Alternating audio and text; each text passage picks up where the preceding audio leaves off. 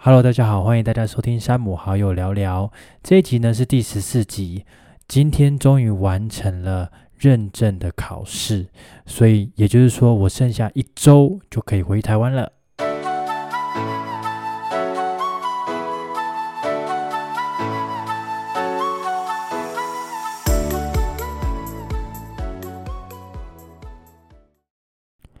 原本之前跟大家说我们要一个礼拜录一次，可是呢，发现上个礼拜跟上上个礼拜根本没有办法做 podcast 的录音，因为真的太忙了。在忙什么呢？因为呃，这两个礼拜刚好老师这边需要我们提供个案的所有评估资料，然后包括治疗的记录。那因为这个也会是一个受训的分数。再来就是前几天，呃，也就是今天礼拜六。刚好呢，就是这几次这五周来认证的一个考试，所以因为真的非常紧张，我就一直在想办法把那个书念好，然后让自己不要太容易分心，所以都在准备这些东西，所以就没有办法录音。好，那既然这两个礼拜都没有办法录音，所以我就在今天把这两个礼拜在做的事情跟大家说一下。呃，应该是从第。四个礼拜，第四个礼拜开始，那个礼拜呢是由语言治疗师来带大家做学习。那语言治疗师，我原本预计可能老师会告诉我们说，诶，要怎么样诱发口腔的动作啊，然后口腔的发展是怎么样啊？但是依照 NDT 的设计呀。它的目的不除了讲口腔的发展跟如何处理口腔的问题以外，它其实还有一个很重要的任务，就是要把我们之前讲的肩胛骨跟骨盆的动作连带在一起，也就是会讲肋骨、胸椎的部分。哦，所以这个部分对于肩胛骨跟骨盆来讲是很重要的一个连接。哦，如果你要让上肢的动作跟下肢的动作有所联动的话，其实肋骨占了很重要的一个部分。那在这个阶段呢，老师也提到了呼吸的重要哦。我们过去在上一些啊 DNS 啊等等都有强调到腹内压，所以像这次的语言治疗师由他来告诉大家，哎，我们的咽喉的构造好。肺脏的构造、肋骨的构造、呼吸跟语言的关系，还有你在呼吸的时候如何建立腹部的压力跟横膈膜的走向、横膈膜的收缩，就是由语言治疗师来做连带啊。我觉得很特别，也很实际，因为老师在上课的时候直接就把呼吸跟声音全部结合在一起然后。说到声音，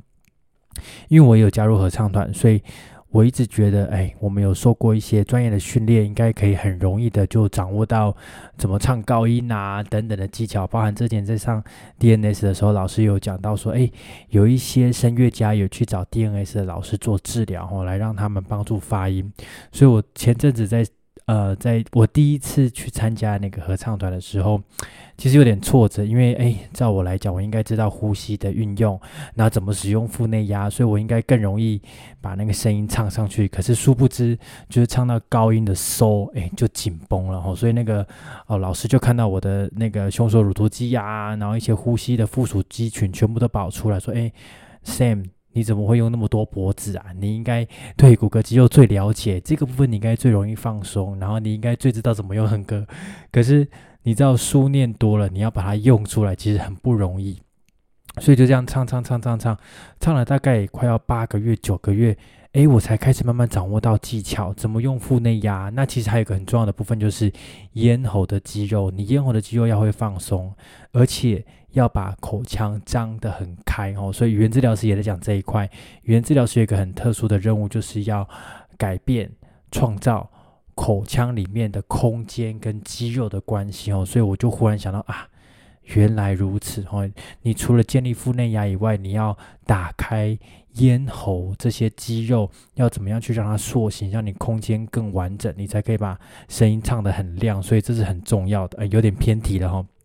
好，所以呢，在语言治疗师这一周啊，除了讲呼吸的重要性以外，还讲到了口腔的观察哦。有些小朋友他们的动作哦，在出现以前，其实都会用一些口腔的动作来代唱，比如说，诶，嘴唇的后缩啊，脸颊会后缩哈，或是舌头会外推等等的。其实这些都有可能是用口腔的动作来帮助你不稳定的身体。来做一个稳定哦，所以这个部分开始让大家知道说哦，原来观察口腔也是很重要的一个部分。还有听声音，有些小朋友的声音其实是听起来有气无力的啊，有些呃有可能跟咽喉跟腹部使用的关系是有问题的。所以呢，从语言治疗师这一块，我们就开始慢慢知道说，哇，其实哦要。改变这个声音最基本的下手，还是要从改变你的姿势开始哈。那当然，那个姿势并不是一般讲的啊，你要站姿啊、站正啊等等。还有一个很重要的地方就是底面积，底面积要把它创造好。好，那语文老师也讲到了一个很重要的部分，就是。口水哈，很多小朋友在流口水的时候，我们就是为了要让那个口水不要滴到衣服啊，就随口呃随手就直接把它擦掉了哈。尤其是有些小朋友在上课的时候，那个口水一直流啊，家长担心就会赶快把那个口水擦掉啊。治疗师也是担心那个口水会滑落到那个设备，然后整个小朋友手会滑，就赶快擦掉，甚至嘴巴就就赶快擦掉啊。其实语言治疗师有讲到，哎，其实，在擦口水这个部分就可以开始来诱发嘴唇的动作了。那很多家长跟治疗师其实在治疗的时候做到这一块，诶，同时就可以由手边的生活的动作就可以创造出我们想要的功能性的动作，这个就很重要了哈。所以这个地方也是我觉得 NTT 课程在设计的时候很有趣、很有心机的地方。为什么？因为在第一周的时候，老师在示范个案的状况。他就没有去擦嘴巴的口水，因为第一周是物理治疗周嘛，所以第一周的个案狂流口水啊哦，然后刚好有学员说啊，老师我帮小朋友把口水擦掉，说不用，先不用擦，最后结束的时候老师再擦，但是在这过程中老师都没有讲，耶要怎么擦，直到语言治疗师来的时候说了要怎么擦之后，才开始做这件事情，我我。我觉得这是蛮有趣的一个设计，包含是像职能治疗师那一周也是，那一周讲的是上肢，可是呢，在上上肢之前，物理治疗师就不会特别讲说，哎，上肢要怎么去带，肩胛骨要怎么去带，哦，直到职能治疗师来了之后呢，老师们才纷纷把这些技术应用出来。我觉得这也是一个好处，比较不会让学员在一开始就错乱，哦，是一步一步的。填填补上来的，那当然老师之间的沟通也要做得很好，才不会让学员觉得哦啊东一块西一块，到底要听哪一位老师的？所以我觉得像这样的设计是非常清楚的。再来就是语言治疗师在这一周上课的时候有提到，其实要做口腔的介入的时候，特别需要注意到小朋友的情绪跟意愿。这边跟大家说一个题外话，在这五周啊，所有的小朋友来，因为我们每天都会治疗两个小朋友嘛，那总共分好几组，好像二十组，然后每个小朋友每个治疗师有两个小朋友，那在这治疗的五周过程当中，没有一个小朋友在哭诶。我记得以前在治疗所工作，每个礼拜应该都会有一两个小朋友就是会一直哭一直哭，可是这五个礼拜所有的小朋友都没有在哭诶。那从这边就可以观察到，其实 N D D 它是一个非常尊重小朋友的一个技术。如果小朋友拒绝不要，要找到原因，然后找到小朋友愿意主动配合的方法来做治疗，我觉得这个对小朋友的情绪呀，会是比较好的方式。好，那刚讲到语言治疗师在做口腔运动的时候，其实也包含到了整个底面肌、支持底面肌跟上肢吼。所以当天在操作的一个个案是一个半边偏瘫的一个小朋友来做治疗。那那个语言治疗师的目标哈，当天就是希望他怎么样？他可以直接用手拿汤匙。去吃桌上的那个布丁，那因为那个小朋友是半边撇瘫，所以他的右手手腕都是垂下来的。可是你看到语言治疗师在做治疗的时候，他一开始介入的不是嘴巴哦，不是一开始就跟你讲说啊，我要你吃东西，没有，他一开始呢就先跟小朋友玩，嗯，因为语言治疗师。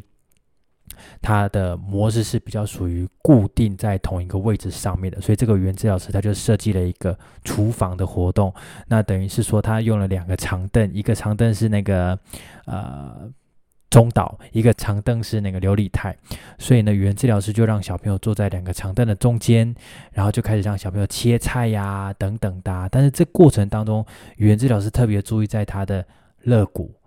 呼吸，哈，所以先调整呼吸，然后调整肋骨完之后，开始带他比较弱的那一只手。那比较弱的那一只手呢，他的手腕都是垂下来。可是调整完胸椎，调整完呼吸之后，哎，那个手腕我们就亲眼看到他可以把手腕翘起来。然后再来呢，哎，小朋友开始比较。投入这个活动之后，语言治疗师就忽然话锋一转，因为是一个小妹妹，她说：“哎，那不然我们来玩，我们今天晚上有一个派对，然后呢，你是女主人，你要打扮的漂漂亮亮的，所以我们要开始化妆啊。”小朋友听到化妆就很开心，然后呢，语言治疗师就开始从脸颊开始介入，然后。开始直接做晚餐，然后做这个晚餐的时候，原治老师说啊，你是女主人，你要先试菜一下，所以呢就开始吃那个布丁，小朋友也不知不觉就吃布丁了哈。然后可以从过程当中可以看到小朋友在吃布丁的口腔的动作，在治疗前跟治疗后有很大的改变哦。所以我就觉得，哎，这个方式不管是语言治疗师、职能治疗师或是物理治疗师，他们都有一个共同的概念，就是。让小朋友在游戏中、在活动中不知不觉的就产生到了治疗师想要的动作，所以我觉得这个对于小朋友来讲是很没有压力的一个方式。哈，我记得很久以前，在我忘记在哪一个学校有看到，呃，语言治疗师在帮小朋友上口腔的课程，但是我就。我因为我在旁边帮小朋友带物理的课嘛，那我就听到那个小朋友在旁边哭啊尖叫，然后就看到小朋友在做口腔的按摩啊等等的，然后甚至有些呃老师在学校帮小朋友，应该是教辅呃教助员吧，教助员在帮小朋友也做一些口腔的按摩，可是小朋友就是挣扎啊哭啊等等的哦，所以这次语言老师就有强调说，千万不要做小朋友。不愿意做的事情，也就是说，千万不要强迫哦。这个是 NDD 的一个基本概念，所以这个概念也在我心里面慢慢萌芽。所以回去有有很多事情，很多功课要做，这样子。好，再来呢，呃，这个礼拜还有一个很重要的事情，刚刚讲到就是有一个认证考。其实这个认证考是。呃，从这个礼拜三早上，老师说：“哎，这个礼拜六我们有个认证考哦，请大家一定要准备。”我听到这件事情的时候，我就很紧张，因为虽然之前就有提到要认证考，但我没有想到是纸本的认证考。我以为是老师会把你带到一个房间，然后问你一些问题这样子。哎，对，说到这个带到房间问到问题，呃，在第四周的礼拜三。那一天我们刚好有一个 interview，我记得有跟大家讲，我们有一个 interview 是老师会把所有的学员一个一个叫到房间里面去，然后会跟你讲你这三周发生了什么事情，所以我就被叫到那个房间去，又很紧张，我很怕老师跟你讲说，哎，那个 Sam 啊，you cannot do this，you have to leave something，我就很害怕忽然被赶回台湾，所以我就很紧张，进到那个。呃，教室里面的时候，我肩膀整个都耸起来了，说：“哎，你不要紧张啊，你放松一点啊。”哦，我们给你回馈一下你这三周的内容啊。结果还好，都是好的，都是不错的。老师希望说，剩下的这几周，希望我可以呃多感受，去感觉小朋友他们的动作哈，还有一些肌肉的变化。所以还好没有被赶出去。然后再来就是这一周我们要做认证考，但认证考我比较紧张，因为我紧张的部分是。我从来没有写过外国人的考卷，之前都在台湾考试嘛，可是没有写过外国人的考卷，不知道国外的考卷是长什么样子，然后我要怎么写，我到底是要写数字呢，还是把答案圈起来等等？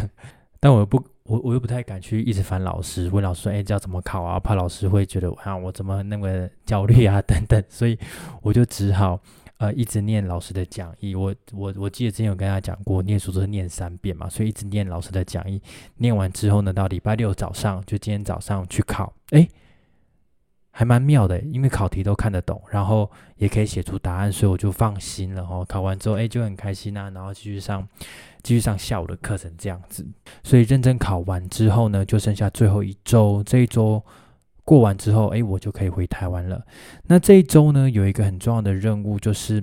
呃，老师要求我们要提供个案一个卫教单，然后在最后一天的时候呢，要做个案报告，把两个个案的状况、治疗的状况，你们做了哪些调整，把它报告出来，让大家知道。那这当中有个小插曲，因为其实在上礼拜三，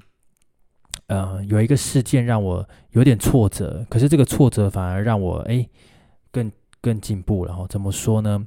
呃，在之前，如果我在帮个案上课的时候，我说在这边帮个案上课的时候，老师都会在旁边看，然后老师到旁边看之后，尤其是前三周，老师都会很和蔼可亲的到你旁边说啊，你的手要怎么放啊，怎么诱发啊，那个动作才会出来啊，你诱发动作出来之后，老师就很开心，然后跟你说你做的很好，这是前三周。然后呢，到第四周，也就是说，呃，interview 完之后，老师就跟大家讲说，哎，其实从这一周开始呢，我就会有别于以往，我们会用不同的方式来对待你们，也就是说，会开始要让你们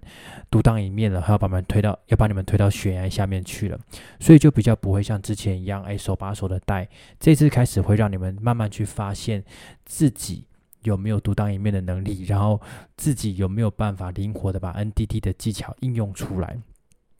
所以呢，就在上个礼拜，我在帮个案上课的时候，因为他是属于下肢偏瘫型的，然后新马币小朋友，那因为他的动作哦，看起来就是怎么样？他是会垫脚尖的哈，然后再来膝盖微弯，骨盆前倾，然后整个 l 把是要呃过度前凸的。呃，我们上课上到第四周，他已经开始扶着东西站了。可是，在第四周的礼拜三，我当天就灵机一转，不知道从哪来的创意，我就想说，诶，他的骨盆哦不，他的臀大肌一直没有在发力，他的臀大肌一直用力用的不对，所以我就要想一个动作来让他多一点臀大肌。所以我灵光一闪就。直接想说啊，那就来试看看跪姿好了。但是我也不知道哪里来的勇气，因为我记得老师之前有提过，跪姿是一个姿势转变的过程，大部分小朋友不太会使用太多跪姿的活动在进行，哦，可能是坐着或是站着，所以跪姿的活动尽量不要介入太多。那当时我就是想说，哎，我要把重心 focus 在。臀大肌的部分，我就是让他用跪的方式来做练习。然后呢，老师旁边看了一下。表情有点不对，但我想说，嗯，没有特别来纠正我，应该还好。等一下结束，我们再来跟老师讨论。然后跪姿完之后呢，我忽然就想到，哎，其实，哎，小朋友跪姿好像还 OK，我要让他变成另外一个姿势，就是一只脚着地，伸直承重，另外一只脚是跪在那个治疗长凳上面。我要让他慢慢变到站，所以我先从一只脚开始。然后老师看到这个动作的时候，哇，那个脸整个黑掉，然后我整个很紧张，我到底发生什么事情？但是我一慌了之后呢，我整个就是迷失自我了，不自己自己的手都不知道在干什么。然后，然后结束之后，老师就在跟我讲说：“哎，Sam，你刚才的方式，我觉得没有很满意，然后希望下一次看到的时候你可以改善。”然后那一次我就忽然想到，哦。也是，我当时整个遗失自我了哈，我我当时的治疗模式也不知道哪根筋不对，没有把整体思考进去，因为 NTT 是很着重在准备的一个治疗方式，也就是说，你要让个案达到你当天的目标是要站的时候，你必须要把每一个部分都做好准备，而且你的。治疗内容必须是要跟这个小朋友所有习惯的动作是做反向的，所以当这个小朋友他平常有些站姿能力，但是屈膝站的，但是你还是让他膝盖的部分有一些 flexion 的运动，其实就是不对哈，就应该应该不能说不对，应该是说不是那么适合的活动。所以当天老师有稍微跟我讲这件事，但讲完这件事情，我整个就通了，因为。其实我就会觉得说，哎，为什么不能跪啊？为什么不能半跪啊？为什么不能单脚站啊？哈，但其实老师讲完这句话，我大概就知道哦，原来 NTT 的概念是真的要把准备全部把它准备好，而且每一个步骤呢，每一个呃部位都需要对应到当天的治疗，而且要做好很详细的准备哦，这个才是 NTT 在治疗的时候需要着重的细节哦，真的非常的细。那这让我忽然想到，我记得在去年有在治疗所跟大家分享一个脑性麻痹儿童现在在治疗的一个 traffic light，就是红灯、绿灯、黄灯，哪些治疗的方式是比较适合的。那里面有提到有一些像是张力处理呀，或者是说一些粗大动作发展，都有讲到 NTT 的效果，其实是在红灯，就说不要做这件事情。可是其实这样子受训下来，我会觉得说，其实整个 NTT 的概念。并不是单纯一个摆位，或是单纯一个反射抑制的动作模式而已。其实它是对应到了适合小朋友的活动，而且是对应到了适合肌肉的诱发。该用到哪些肌肉，你就可以用你的手去诱发，然后把整个活动应用到整个日常生活。然后在治疗的过程，小朋友是受到尊重的，小朋友是主动的。所以我倒觉得，嗯，为什么不能做？因为我觉得这个是。很适合小朋友的方法，而且小朋友也不会因为在上治疗课而感到压力哦。所以，我我觉得关于研究的部分，可能要再去细看是用什么样的方式。然后，在很久以前，我有看到一篇。用 DNS 跟 NTT 去比较的一篇文章，好像要看这个个案的腹内压，然后用肌电图去看。那其实这个部分我也觉得。嗯，跟我现在所学的内容比较不一致，因为其实现在 NTT 在我们所受训的内容是要去诱发正常、诱发正常的动作，然后功能性的动作，并不是单纯只要看一个腹内压的收缩的强度，所以我觉得单纯用肌电图来看比较没有办法说明 NTT 对于功能的疗效。那毕竟这个治疗手法已经存在很久了哦，诶，不知道大家有没有听过 NTT 的由来？我这边跟大家稍微介绍一下。那 NTT 的由来呢，是源自于 Bobath、Berta 跟 Carol 这对夫妇。那 Berta 呢，他其实是一位物理治疗师，然后他也是一位舞蹈专家。Carol 呢，则是儿科医师。哦，那这对夫妇呢，他们在一九四三年，哦，Berta 呢，他就发现，哎，他用了一个特殊的方法，应用在半边偏瘫的成人身上，好像可以改变他们的动作模式。所以从一九四三年 ndt 就开始慢慢被拿来作为治疗神经疾患的一个方法。